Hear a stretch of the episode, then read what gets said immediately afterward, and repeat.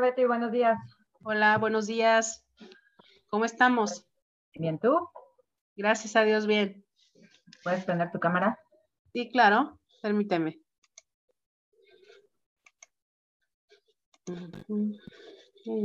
Lista. Ajá, sí, aquí estamos. Muy bien. Cuéntame, Betty, ¿en qué te puedo ayudar el día de hoy? Eh, Betty, este, Perla, el, lo que quiero que me ayudes es a trabajar eh, problema de salud y un, un problema de abuso. Eh, ¿Cuál es el problema de salud? el de salud es la columna, este, Perla. Eh, tengo, ¿Cuál es el eh, problema? es una escoliosis en columna. Específicamente, Perla, la parte afectada es la parte del coxis. Ok. Es lo último de, es la puntita de la columna. Ajá, ajá. ¿Desde cuándo lo tienes? Mira, me fue detectado eh, por allá de hace siete años. Hace siete años. Tuve una caída muy fuerte y debido a que fue este, me hicieron el estudio y ahí fue donde me la detectaron. Probablemente esto ya tenía más tiempo. Eso dijo el traumatólogo. Ok. Eh, ¿Qué pasó hace siete años? ¿Qué estabas viviendo cuando tuviste esa caída? Estaba viviendo mucha presión, Betty. Mucha presión. Mucha presión, Perla. Mucha presión en trabajo, mucha presión. Sentía mucha, este, eh, como mucha, eh, sí, eso era presión. Me sentía muy presionada. Sentí que trabajo? cargaba. Sí, sentí que cargaba mucho. Ok. Eh, ¿qué, qué más estabas viviendo? ¿Con quién vivías en aquel momento? En aquel, en casa con papá, con mis papás. Ok. ¿Y también te sentías presionada por ellos? Eh, no, era prácticamente como que sentía más la presión por parte del trabajo. Ok. Ok, ¿para qué sirve en un momento de mi vida donde me siento bajo presión? ¿Para qué me sirve caerme y no poder caminar? ¿No? Porque sup- supongo que te costó trabajo caminar a partir de, Sí, muchísimo trabajo, muchísimo trabajo. Y son de, ese- son de esos tipos que vives, este, per- eh, Perla, cuando te dice el, el trauma, este, sabes que tu problema prácticamente es, es, tiene que ser únicamente con operación. Supuestamente las tres últimas vértebras, este, Perla, están comprimidas. Están comprimidas y supuestamente eso es lo, eh, la única solución es precisamente la operación. Entonces, cuando te dice eso, aparte de eso, me dices el peso. Ahí me pongo en chinga a trabajar el peso. Y Pero a ver, no, no, no, espérame, espérame, espérame, espérame, no, no, no te me vayas. Porque Perdón. primero me dijiste coxis y ahora me dices las tres últimas vértebras. Eh, bueno, el sí, eso no se puede operar. Entonces, ¿qué pasó con el coxis?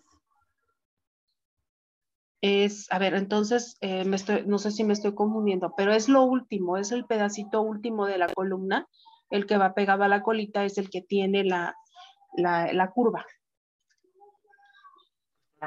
Ese es el coxis. Y el coxis y las lumbares son cosas completamente diferentes. Y los conflictos son completamente diferentes. Entonces, en aquel momento la caída, ¿qué fue lo que se lastimó? ¿El coxis o las lumbares? Pues de hecho fue, eh, se me removió creo que todo porque eh, había mucho dolor.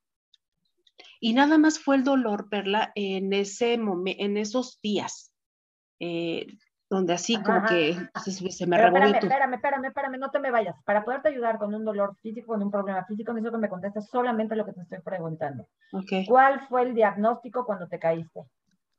Eso, que tenía una escoliosis. Es que la eh, escoliosis no es en el coxis.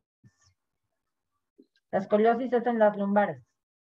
Es una curvatura o una desviación en las lumbares. en las lumbares. Ajá. Pero tú me estás contando la historia del coxis. Entonces, o te dieron un mal diagnóstico o te estás confundiendo. Porque el coxis y las lumbares son dos cosas completamente diferentes. Y los conflictos son completamente diferentes. Si me dices que también viviste un abuso, el coxis va directamente ligado al abuso. Las lumbares son otro tema, que tendría más que ver con lo que tú estabas viviendo en ese momento. Todo síntoma físico se produce en nuestra vida justo después de que resolvimos un conflicto, no cuando lo estamos viviendo, sino cuando ya lo resolvimos. Sí. en aquel momento, cuando tú te caíste y te sentías muy presionada, algo resolviste en tu trabajo que no habías logrado resolver. ¿Qué fue eso? Mm. Renunciaste, te corrieron, te dijeron, ya, estuvo muy bien tu trabajo, lo hiciste muy bien. Sí, probablemente eso fue, que me sentía muy presionada y que de buenas a primeras como que sintiese... Ah, pero ¿por qué? ¿Qué hechos? Eh, eh, estaba muy presionada porque me, se me dejó toda la responsabilidad. Ajá. Y luego, te dejaron toda la responsabilidad. ¿Y luego qué pasó? ¿Cómo lo resolviste? Pues mm, lo más probable es que haz de cuenta que me di, o sea, que sí podía eh, sacar adelante el trabajo, aun cuando me sintiera tan presionada. ¿Y lo sacaste adelante? Sí. ¿Y luego vino la caída? Fue en esos momentos, Perla. Fue, fue en esos momentos en el que, o sea, ya lo estaba yo resolviendo y, viene la caída. ¿Ves? Sí, sí, sí, sí. Entonces, cuando yo estoy viviendo un momento de mucha presión, me siento presionada, me siento aplastada por el peso de este trabajo. Ajá. ¿Qué sucede con las lumbares cuando ya resolví ese conflicto? Se van a aplastar. ¿Por qué? Porque si yo no saco adelante este trabajo, búscame la sensación en aquel momento de si yo no saco adelante esto, si no logro resolverlo, ¿puedo perder el trabajo? ¿Era tu miedo? Sí. Y el miedo de perder el trabajo era o es, soy el sostén económico de esta familia y si yo no tengo trabajo, todo se cae. Sí, sentir también esa responsabilidad, sí, sí me resuena. ¿Y es lo mismo que sientes hoy? Sí. ¿Es lo mismo que vienes sintiendo desde que tuviste aquel accidente? Eh, sí, puede ser, sí, sí, sí. Pero es al revés. En la actualidad, bueno, y de hecho, te voy a decir una cosa, cuando nos mencionaste los ciclos biológicos memorizados. No te me desvíes, porfa, es que de verdad te quiero ayudar. O sea, yo sé que tienes mil tomas de conciencia, pero si tratándose de temas físicos es bien importante que nos enfoquemos únicamente en lo que sucede. ¿Hoy tienes dolor? No, bueno, sí, sobre todo cuando eh, hago este, cosas pesadas. No sé si tenga que ver con lo que dijo el doctor. No, no te me vayas. Contéstame solo lo que te pregunto, por favor, Betty. Concéntrate. ¿Hoy tienes dolor, sí o no? Hoy. No, no, hoy, hoy no. ¿Ayer, en estos días, has tenido dolor? Sí. ¿Cuándo tuviste el dolor? Hace como tres días. ¿Qué pasó hace cuatro o cinco días? ¿Qué eh, conflicto de sentirte presionada, de sentirte el sostén económico, resolviste hace unos días, una semana lo mucho? Ah, ya. Sí, sí, sí. ¿Qué fue? Eso, fue. Sentí mucha presión en el sentido económico. ¿Qué resolviste? Sí lo pude, lo pude resolver. Sí lo pude pagar. Tenías una presión económica de algo que tenías que pagar, te sentías presionada y luego lo pagaste. Sí, sí, sí, sí. ¿Y días después, horas después, empezó el dolor? empezó el dolor, a todo lo que da. ¿Sí lo ves? Sí. Tú no dejas de mencionar que te sientes presionada. Entonces, ¿para qué te sirve tener las lumbares comprimidas? Las lumbares comprimidas son una metáfora de tu estado emocional constante. Vivo presionada. Nada. Igual que mis lumbares. ¿Para qué me sirve tener dolor lumbar?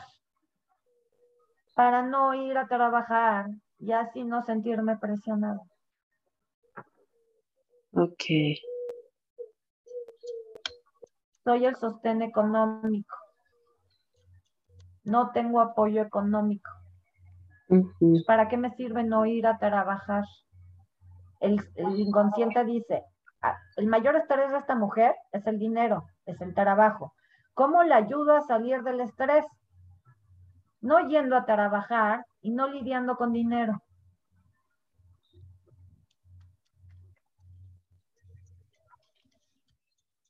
¿Se entiende? Sí, sí, sí, sí, sí. Para mi inconsciente. yo vivo pensando, ¿sí? Sí. Si yo vivo pensando y repitiéndome a mí misma, estoy muy presionada, estoy muy presionada, estoy muy presionada, tu cuerpo en algún lugar tiene que llevar este mensaje, porque tú no lo has consciente, te sientes muy presionada, pero no has hecho nada al respecto en años. Solo vives sintiéndote así.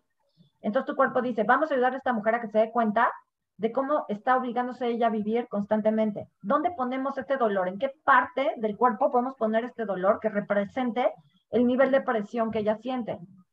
¿Qué parte del cuerpo se puede presionar y comprimir tal como ella se siente comprimida en su trabajo y en su vida? Las lumbares, las vértebras. Pues tu cuerpo te muestra una y otra vez este dolor para que tú mires las formas en que estás eligiendo vivir así, porque esto es una elección constante y consciente. Entonces, ¿qué es lo que amas tanto de mostrar lo presionada que vives, que te mantiene la imposibilidad de caminar ligera? ¿Qué es lo que te encanta de repetirte una y otra vez que vives muy presionada? ¿A quién te pareces cuando estás ahí? Mis papás. Ah a mis papás. ¿Y para qué me sirve parecerme a mis papás en cuestión de trabajo y de dinero y vivir con tanto esfuerzo y con tanto sacrificio y con tanta presión? Pues para probarles que soy buena hija. Que yo, igual que ellos, tengo que vivir sacrificada, presionada. Ay, Ahí está la toma de conciencia. Ahorita que te dije eso, hiciste un movimiento, te enderezaste. Sí. sí, porque hace cuenta como que así. No lo había visto hasta allá. Sí empezaba yo a mirar eso a raíz de todo lo que hemos visto, pero no hasta allá, hasta donde te fuiste ahorita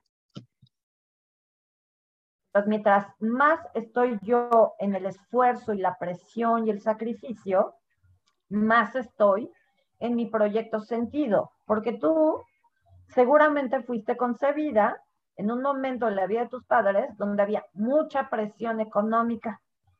Quizá no sabían cómo te iban a sacar adelante, cómo iban a mantener a una hija o un negocio, ¿Cuál era la presión que tus padres estaban viviendo cuando te concibieron? Mm, probablemente se trata más, este, Perla, eh, yo tengo el, proyecto sentido del yaciente. No, te, no, te vas a terapear, tú te terapeo yo. No, no, no, es que como ya me lo habías este, comentado. Me dejas dar mi terapia aquí y ahora y no con la información de allá. Esto es súper importante, Betty. Cuando se toma una terapia hay que contestar lo que nos están diciendo. Si tú vienes con todas tus ideas y conclusiones, lo que estás haciendo es queriendo tomar el control de la terapia. y no me dejas entrar.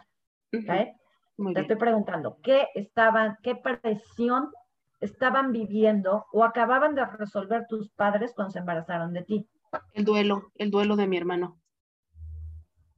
¿Cuál era la presión del duelo de tu hermana? Una cosa es el duelo y otra cosa es la presión Ah, la presión. Yo digo, yo siento, este, Perla, por lo que conozco de la historia, es que eh, mi papá, cuando mi, cuando mi mamá estaba embarazada de mi hermano, eh, se lo llevaron a la cárcel. Por... Tu concepción. No me ah, importa tu hermano. Ah, ya. Tú, cuando se embarazaron de ti, ¿qué estaban viviendo tus padres que se sentían muy presionados? Ah, este, pues pagaban renta, eh, también estaban por comprar este, parece que en ese tiempo compraron el terreno donde actualmente vivimos Y probablemente. ¿Cuando estaban sí. embarazados de ti? ¿Compraron De- ese terreno? Sí, Ok. ¿Para qué lo compraron? Para vivir ahí. sí, porque estaban rentando. Ok. Entonces, se empezaron a presionar por pagar ese terreno para darte a ti un hogar. Sí, ¿Te suena que vivían mucha presión económica y mucho estrés? sí, Ah. Sí. Entonces, yo debo mi vida a la presión económica. Gracias a la presión económica que vivieron mis padres, es que yo tengo un hogar. sí, sí. ¿Cómo puedo pagarles a mis padres toda esa presión, todo ese esfuerzo, ese sacrificio? Viviendo la misma emoción que ellos toda mi vida. Toda mi vida. Toda mi vida. Mientras más estoy en la presión económica, en el esfuerzo, en la preocupación, en el sacrificio, más estoy en mi proyecto sentido, porque yo les debo la vida, fui concebida gracias a o durante la presión económica de mis padres. Correcto. Correcto. Si yo me permitiera no vivir en presión económica y tuviera un trabajo donde todo se me da fácil, donde el dinero me fluye muchísimo, estoy yendo en contra de todo lo que mis padres vivieron cuando me trajeron al mundo. E incluso estoy viviendo en contra de su historia. ¿Quién soy yo para hacer, hacer y tener más dinero, facilidad, gozo, placer, libertad en mi vida que ellos? No soy nadie. Entonces, ¿qué es lo que realmente te ha aplastado toda tu vida? ¿Qué es lo que realmente te ha presionado toda tu vida? La lealtad. El vivir bajo el techo de tus padres. El techo de tus padres te aplasta. Me aplasta. Pero no me puedo ir porque les debo la vida a ellos. Y siendo hija bastón, yo estoy aquí para sostenerlos a ellos.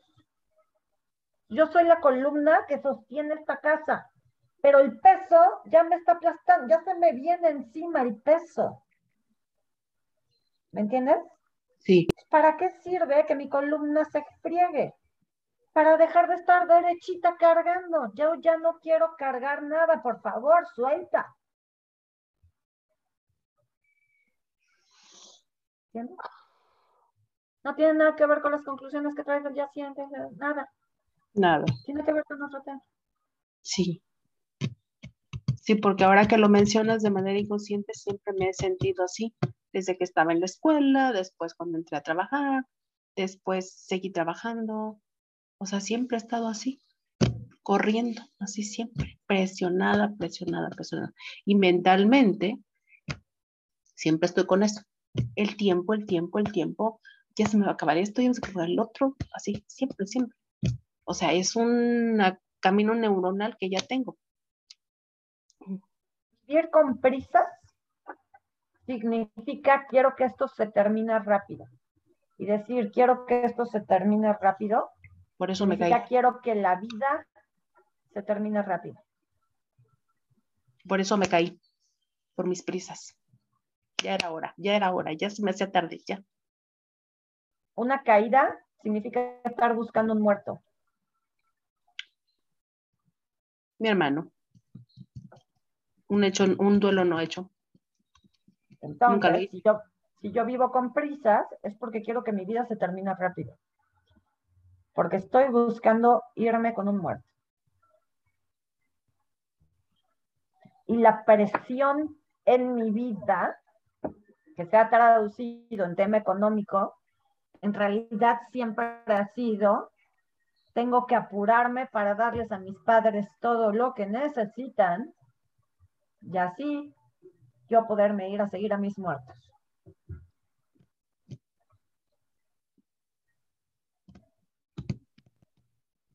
¿Cuál es el dolor que no has reconocido? Que te ha perseguido toda tu vida, que si lo reconocieras, podrías empezar a vivir sin dolor.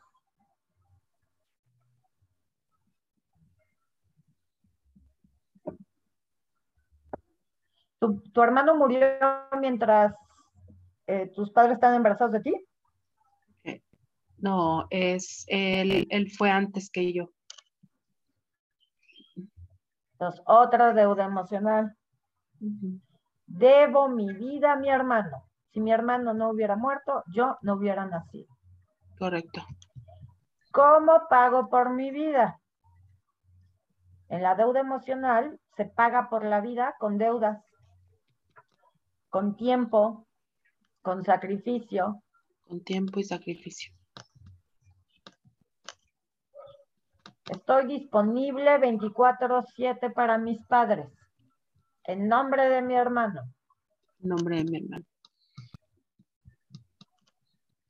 Así compenso que en vez de que lo tuvieran a él, me tuvieron a mí. Así es. Sí. Así es. Pero vivir ahí, una vez que tomas conciencia, pues ya solo es cuestión de elección.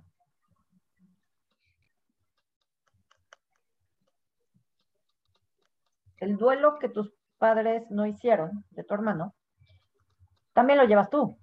También lo llevo yo.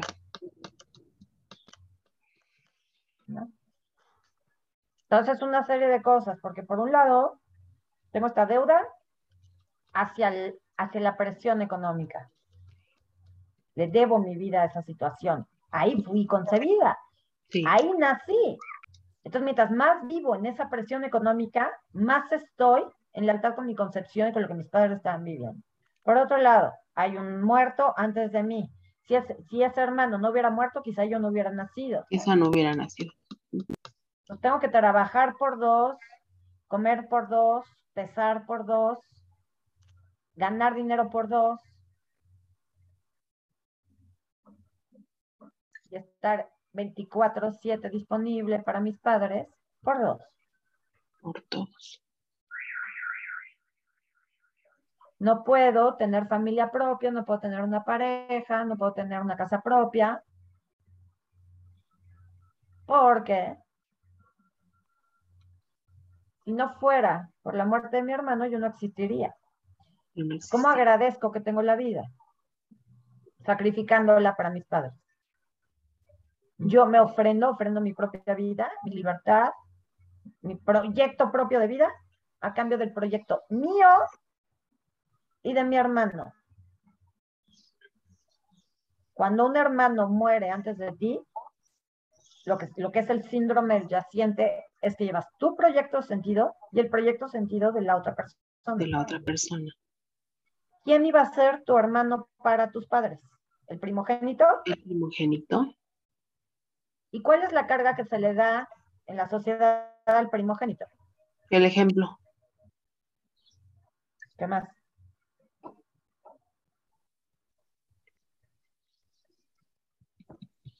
siendo el mayor, pues aparte del ejemplo, es el que lleva como mm, la responsabilidad de, de los demás hermanos. Mm. ¿Qué estaban viviendo tus papás cuando concibieron a tu hermana? Cuando lo concibieron, em, mucha presión, porque decían que mi mamá no iba a poder tener hijos. Otra vez. Otra vez. Otra vez presión. Otra vez presión.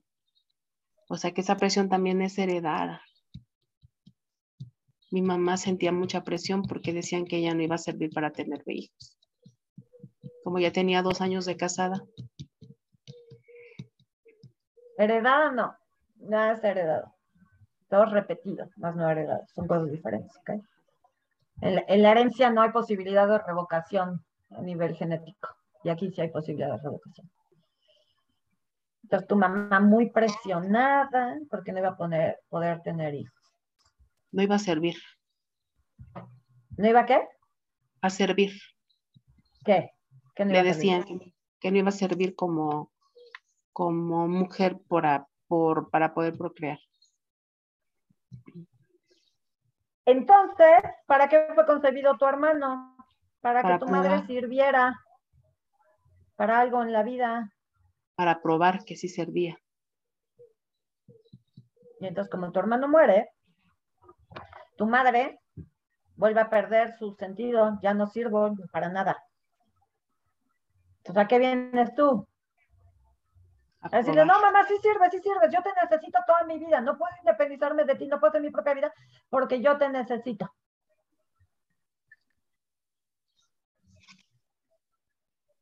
¿Sí lo ves? Sí, sí lo veo. Sí lo veo. Ese es el proyecto de tu hermano. Es el proyecto. Decirle a tu madre si sirves para algo. Y luego está el tuyo. Tú fuiste concebida para reparar a tu hermano, para sustituirlo. Para sustituirlo. Entonces, de entrada, ni siquiera hay permiso de ser mujer. Tu mamá no tenía permiso de ser mujer, salvo que fuera madre. Y tú no tienes permiso de ser mujer porque estaban esperando reparar a un hombre. Correcto, porque el primero fue hombre. Entonces, no hay permiso de ser mujer. En tu inconsciente tú tienes que ser tu hermano. Y estudias contabilidad porque estás reparando toda la presión económica que se vivió durante tu concepción. Correcto. Y vives con tus padres, en casa de tus padres, con toda esta presión, porque lo que te aplasta también es la presión de cumplir con tu función de bastón y de sustitución de tu hermano y la presión del proyecto de tu hermano, que es hacerle sentir a tu madre que sirve para algo. Que sirve para algo. Y si tu madre solo sirve para ser madre, en el momento que tú te salgas de su casa y dejes de estar cerca de ella, tu mamá va a sentir que ya no es madre y por lo tanto va a sentir que no sirve para nada y por lo tanto se va a morir. Pues, ¿Para qué estás tú en casa de tu madre? Para mantenerla viva. Para mantenerla viva.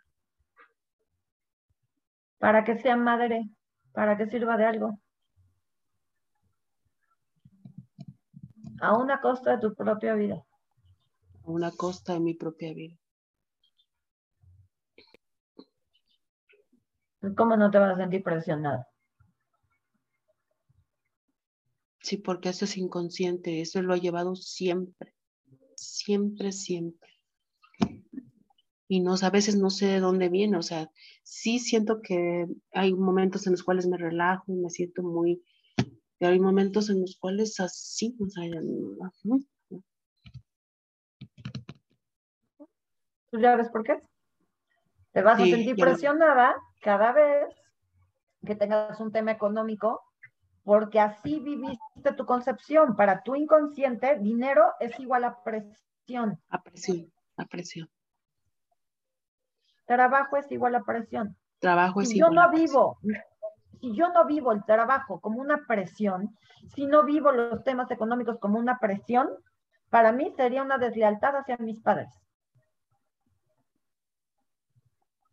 Porque ¿cuál sería el peligro de tener dinero, tener espacio, tener libertad, tener placer, tener toda la independencia económica que necesitas. ¿Cuál sería el peligro? Que te irías a vivir tu vida. Sí. Quizá incluso te irías a vivir a tu propia casa. ¿Y cuál es el peligro de irte a vivir a tu propia casa con tu propio dinero, tu propia libertad y tu propio proyecto de vida? Que tu mamá se muere. Mi mamá se muere para tu inconsciente y para el inconsciente de tu madre, si tu madre no es madre tuya y de tu hermano a través de ti, no sirve para nada. Una persona que siente que no sirve para nada se muere porque no tiene sentido en la vida. El único sentido en la vida de tu madre es ser madre. Y la forma en que tú le ayudas a ser madre es viviendo con ella. Viviendo con ella.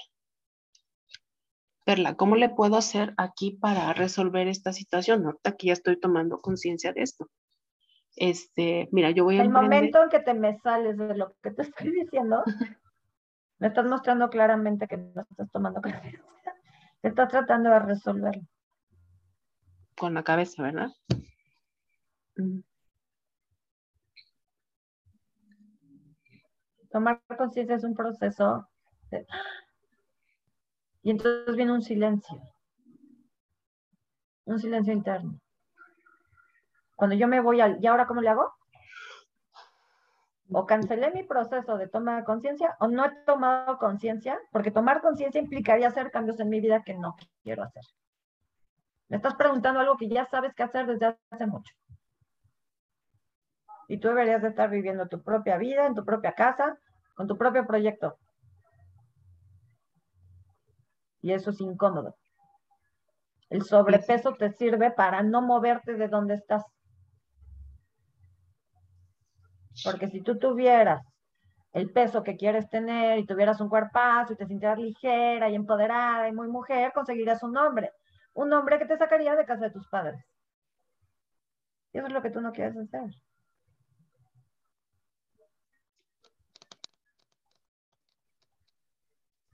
¿Sí lo ves? Sí. Sí lo veo. para eso no quieres tomar conciencia. Ahí está. Ahí está, se está moviendo. Si te caen 20. Pero como sistema de protección, tu inconsciente dice, vete para otro lado, pregúntale otra cosa, cuéntale la historia del doctor y todo lo que dijo, porque si nos termina de caer el 20, ya no nos podemos hacer güeyes. Ya no vamos a poder hacer como, no sé qué hacer, no sé qué hacer. Sí vas a saber qué hacer. Y el gran drama en tu vida es justamente querer salirte de tu casa y no poder. Ese es el peso que te aplasta. Eso es. Sí. Y ahí, pues no hay nada que hacer. Y a lo mejor tu pregunta inconsciente es, dame un ritual para sanar esto. Es que no es ritual que yo te dé ni cartita ni nada, porque todo depende de una elección. Ya esa elección es qué quiero hacer con mi vida.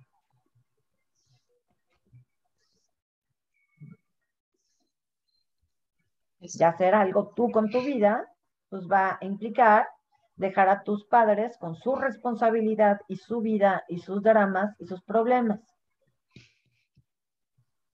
Y va a ser molesto y va a ser incómodo y va a ser doloroso para todos. Sin embargo, pues es lo que tu sistema mismo requiere, lo que tu cuerpo está pidiendo, lo que tu vida está pidiendo, por el bien de todos. Si no, no lo estarías viviendo. Sí si no estuvieras lista para hacer el cambio, como miles de personas que no vienen a terapia, si no estuvieras lista para hacer el cambio, pues no estarías aquí. No, no estaría ahí, sí es cierto. Pero cuando alguien va a terapia, conmigo, con cualquier persona, pues es porque en su inconsciente ya está abierta una lucecita de posibilidad de hacer ese cambio. Pero ese cambio proviene solo de un lugar y se llama elección. Elección.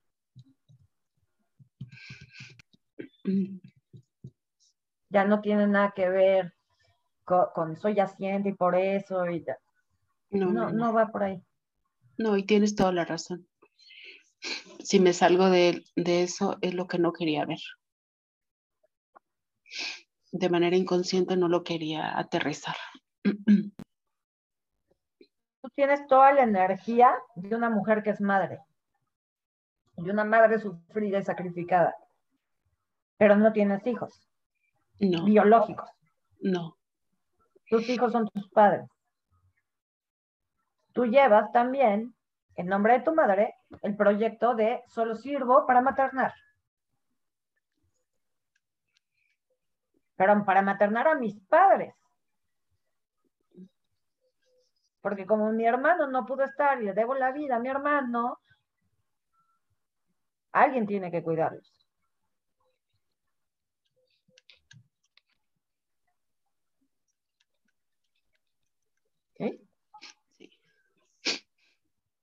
Sí, eso es.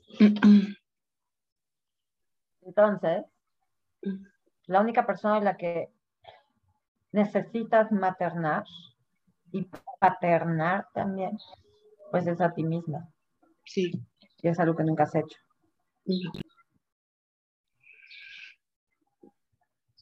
Porque a tu inconsciente no le conviene. O sea, tu inconsciente está muy ocupado maternando a tus padres. Maternarte a ti misma significaría tener tiempo para ti, viajar, cuidar de tu cuerpo, salir a caminar, tener tu propia casa en tus propias condiciones, con tus propios colores, con tus propios gustos, darte permiso. Los padres son los que dan permiso a los hijos.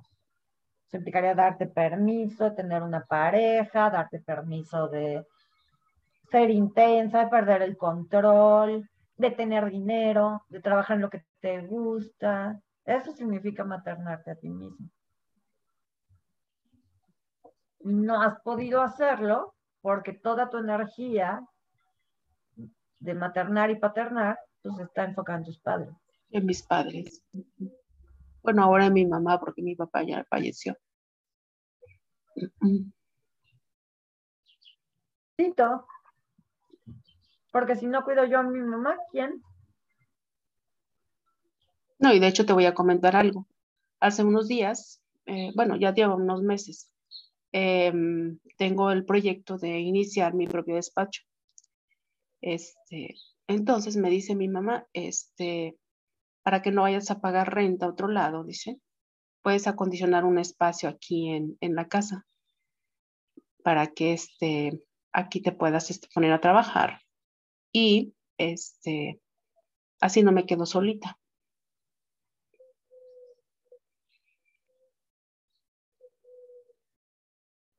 ¿Lo ves? Sí, veo el claro miedo de mi mamá a estar sola.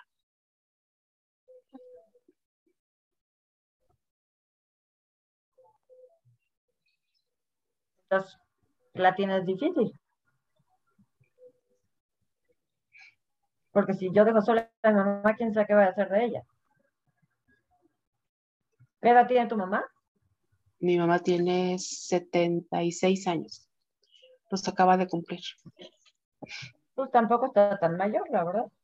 No, no, no, y de hecho te voy a decir una cosa, o sea, yo salgo y hago mis cosas y ella se queda sola y pues al rato, pero tiene la, la, la este, idea de que al ratito voy a regresar.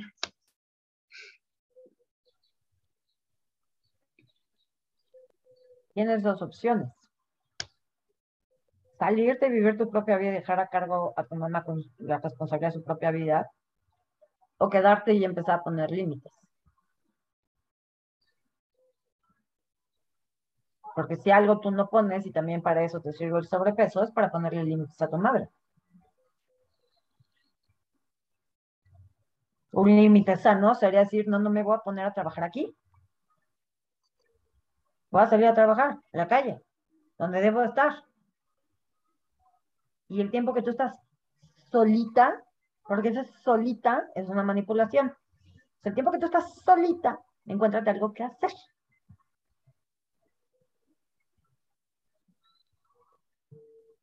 Pero eso es una cosa. Solo puedes poner un límite así cuando de verdad estás convencida de hacerte cargo de tu propia vida. Cuando estás dispuesta a defender tu vida, tu libertad, tu proyecto por encima de cualquier otra cosa. Y es la pregunta, si de verdad estás dispuesta a luchar por tu vida antes que por la de tu madre, si la respuesta es no, entonces mejor que seas vulnerable y honesta contigo misma y digas, no, la verdad no estoy preparada para hacer ese cambio, ¿ok? Es cosa de empezarlo a trabajar y empezar a emocionarte con tu propia vida y decir, ¿qué es lo que a mí me gustaría vivir? ¿Y cómo lo puedo ir creando poco a poco? Tampoco lo tengo que hacer de un día para otro. De un día para otro. Pero si sí. no tengo, si no tengo la vulnerabilidad, la honestidad conmigo misma de decir, verdad no estoy dispuesta a hacer ese cambio ahorita, es demasiado duro para mí, entonces me voy a seguir autoengañando, porque sí, te juro que me estoy esforzando muchísimo. Pero no es verdad.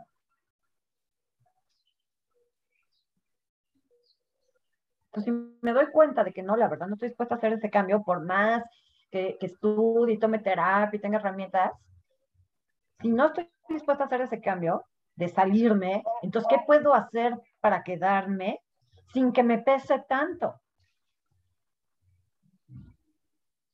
Pero eso es algo que solo tú te puedes contestar, o sea, eso yo no te lo puedo decir. Sí, claro. Yo no, te puedo, yo no te puedo decir. Sí, claro, porque la que estoy viviendo la, la situación soy yo. ¿Sí? Solo tú conoces a tu mamá, solo tú sabes cómo es tu relación, solo tú sabes qué es lo que te pesa en tu día a día de vivir ahí. Y eso es lo que tienes que, trabajar realmente, empezar a darte cuenta que me pesa tanto estar aquí. O sea, me pesa que estoy a lo mejor aquí, en la zona donde trabajo, y mamá llega y entra y me interrumpe y toca y viene y me limpia la computadora y eso me pesa. Ok, pues ahora le voy a poner seguro la puerta. Así es sencillo. Me pesa que le tengo que cocinar a mi mamá todos los días y yo odio cocinar. Ok, a partir de hoy, en vez de cocinar siete días a la semana, voy a cocinar tres. Los demás días pido la comida. Bye. Y si no le gusta a mi mamá, que se cocine ella.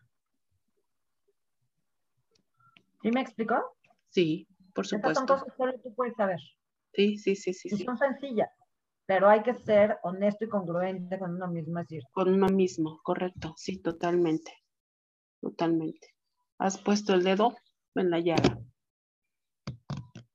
No me siento con ese valor de decir, ¿sabes qué? Ya me voy, ya me voy pero sí eh, de poner así, como, a ver, este es su lugarcito de usted y este es mi lugarcito mío. Sí.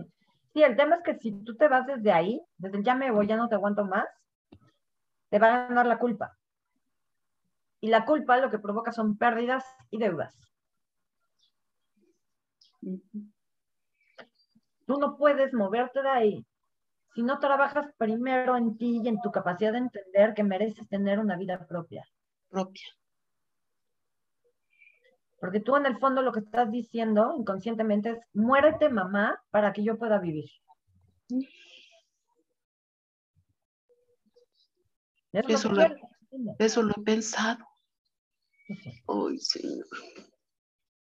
Y créeme que me da muchísima este culpa. y entonces, ¿para qué? ¿Cómo la culpa va a buscar castigarme? Pues no teniendo dinero.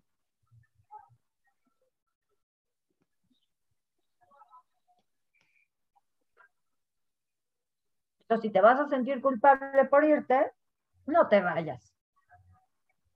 Y si te vas a sentir culpable por quedarte, pues aprende a quedarte. Mientras aprendes a irte.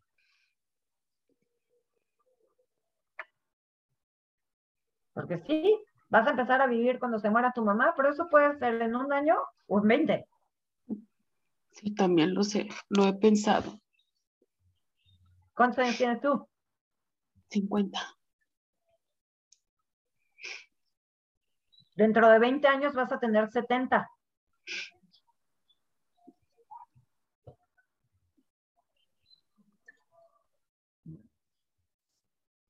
Lo que tienes es una madre narcisista, controladora, manipuladora, no es por juzgarla, sino para que entiendas. Porque por algo ella es así. ¿Quién sabe qué dolores vivió también allá atrás? Que ya no, ni te corresponde cargarlos, ni saberlos, ni mucho menos. Se usan solamente para decir, ay mamá, ahora entiendo por qué eres así. Punto. Que es una madre narcisista que no te ha permitido vivir, que te ha cargado con la responsabilidad de su vida, pero seguirla cargando a tus 50 años, ha sido responsabilidad tuya, de nadie más. Eres una adulta desde los 18. Sí. Sí, sí, Pues si hoy no estás preparada para salirte de ahí porque la culpa te come, aprende a quedarte. Y conforme aprendas a quedarte y a poner límites a defender tu vida, tu espacio, tus elecciones, tus necesidades, poco a poco te vas a ir dando cuenta de que no es tan grave irte de ahí.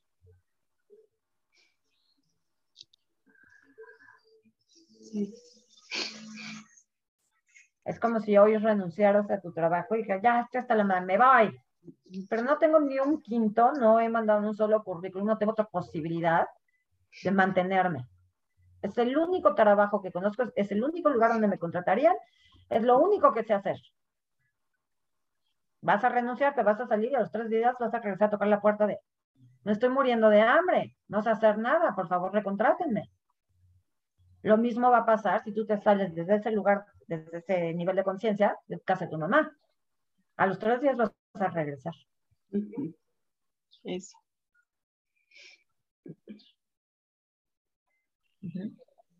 ¿Cómo se siente ahorita tu espalda? Me siento mejor. Me siento mejor porque tocaste el punto que no quería este, tocar. Siempre me he estado solita autosaboteando. Ah, ahora es importante que entiendas. Una sesión de bioscodificación puede ayudar a entender el dolor e, incluso liberarlo en ese momento. Pero si tú sigues con el mismo patrón de conducta y de pensamiento, el dolor va a regresar. Sí. Por eso es un dolor que lleva años. Los mismos años que llevas programada a que yo vivo y tengo que vivir bajo presión. Es toda tu vida. ¿Ja? Sí. Por eso que ese dolor y tus vértebras se descompriman, la que tiene que descomprimir su vida y su cabeza eres tú. Tengo una chica, la que le dice sesión antier, que hace siete meses vino conmigo por el mismo problema de lumbares, mismo caso, me siento presionada y aplastada por toda mi familia, hernia discal, necesitaba ser operada. Hace un mes se hizo la radiografía, los estudios ya no tienen nada. No la tienen que operar ya. Y eso provino de los cambios que ella hizo en su vida. Aprendió a pedir ayuda, aprendió a, pedir, a poner límites, este, aprendió a ocupar su lugar de esposa en vez de madre, de su pareja. Poco a poco lo fue haciendo. Hoy ya no tiene un problema lumbar. Híjole. Pues si tú quieres que se te quiten los problemas lumbares, lo que tienes que hacer es exactamente lo mismo. Lo mismo. Hacerlo. Pedir ayuda, poner límites, ocupar tu lugar de hija, no de madre. Y a estas alturas de tu vida, el ser hija no significa mami, me haces tú de comer y me cuidas y me arropas. A estas alturas de tu vida, ser hija significa hacer tu propia vida. Y dejar que tu madre se haga cargo de la tuya.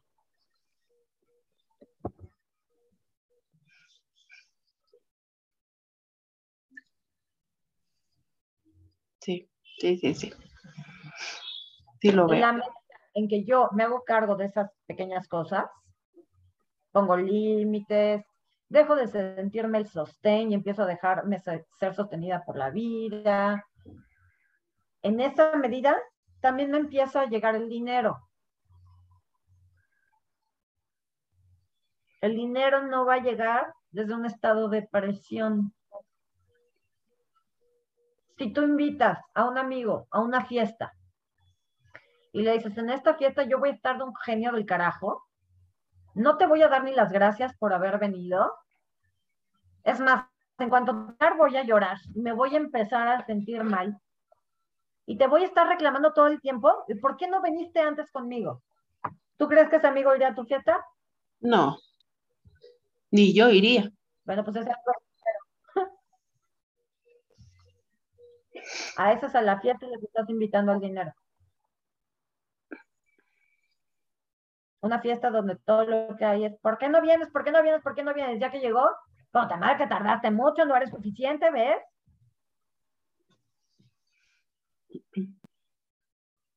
Y esa es la fiesta que ha vivido toda tu familia toda su vida. Si tú quieres que el dinero fluya más en tu vida, tienes que invitarle a una fiesta diferente, una fiesta donde hay gratitud, donde de alguna manera confío en que Dios siempre provee, que tengo las capacidades para yo sacarme adelante. Si este trabajo no funciona, funcionará otro. Y si voy a abrir mi propio despacho, pues también tengo que ser muy consciente desde dónde lo voy a abrir. ¿Para qué lo estoy abriendo? Para seguirme presionando, para presionarme ahora más, porque la responsabilidad es solo mía y solo y ahora yo me tengo que hacer cargo de mis empleados y de todas las obligaciones, ¿para eso lo voy a abrir? Porque acuérdate que dijimos una cosa, Betty. De alguna manera, estás buscando todo rápido, porque lo que quieres es que se acabe la vida rápido. El mensaje interno inconsciente es, yo ya no quiero estar en esta vida. Pesa demasiado. Entonces, si yo voy a abrir mi negocio para estar más presionada, más apurada, lo que estoy tratando de hacer inconscientemente es que este negocio me mate.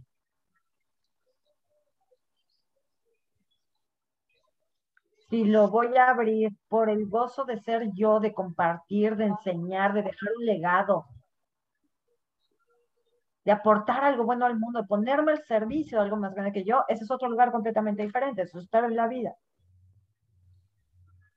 Pero quiero que tú te preguntes, que tú te hagas consciente de desde dónde estoy haciendo esto. Me toca lo primero que dijiste. Inconscientemente. Sí, porque desde ahí es de donde te has movido toda tu vida. Sí. No te estoy diciendo que no lo abras, sino que seas consciente y cambies la energía. Si también estás buscando abrir este negocio como un escape de tu casa y de tu familia y de así, me salgo de la casa y ya no veo a mi mamá, pues la carga que le estás poniendo a tu negocio es enorme. Es la misma que tu madre te puso a ti. Sálvame, cárgame, manténme. ¿Sí lo ves? Sí, por supuesto. Porque un negocio es un hijo. Y el negocio también tiene proyecto sentido. El proyecto sentido, la razón por la que yo estoy creando mi negocio es que me salve de mi madre, que me saque de mi casa, que me mantenga y me sostenga a mí. Entonces es una carga bien pesada para un hijo. Es la que tú vives, exactamente la que tú vives.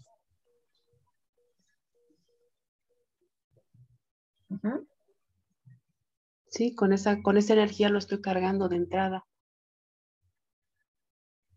No es obligación de tu negocio sacarte adelante. Te sacas adelante tú sola. Eres tú quien tiene que sacar adelante el negocio. Eres tú quien está para darle, para apoyarlo, para impulsarlo, para decir, para decirle al mundo, miren, esta es mi creación, mi criatura, miren qué bonito me quedó. Y yo me voy a encargar de darle las herramientas, los conocimientos, todo lo que es necesario para que este niño crezca feliz en el mundo y sea una contribución del mundo entero.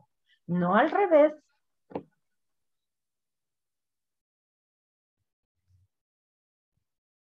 Entonces, para que tu negocio prospere, te invito a que hagas una carta, o sea, como un manifiesto, ya ves que existe la misión, visión y objetivo del negocio. Entonces, un manifiesto de proyecto sentido de mi despacho. Todo proyecto previo, toda intención previa que haya tenido para este negocio, la cancela. Lo escribes. Te di la intención de que me mantuvieras, cancelado. Te di la intención de que me salves de mi madre, cancelado. Eso no es tu responsabilidad, eso me encargo yo. A partir de hoy, tu proyecto, sentido, tu misión en este mundo es ayudar a la gente, este, crear conciencia sobre la importancia de la contabilidad, eh, preparar otras personas para que puedan este, recibir un ingreso, prepararse profesionalmente. Vaya, tienes miles de posibilidades para darle sentido a ese negocio. Y cuando lo formes, si le, si le abres una página web, este, si tienes este, una oficina, ese, esa cartita que hiciste, ponla como parte de tu página web o ponla en un marco y en vez de un diploma y un título, pon eso ahí en la pared. Que esos principios, que esa finalidad rija tu negocio. Y entonces la energía es completa. Diferente. Sí, sí, sí.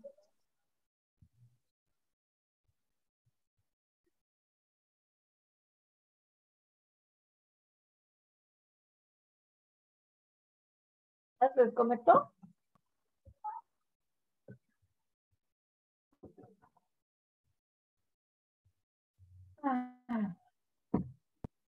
Ay, es una linda, pero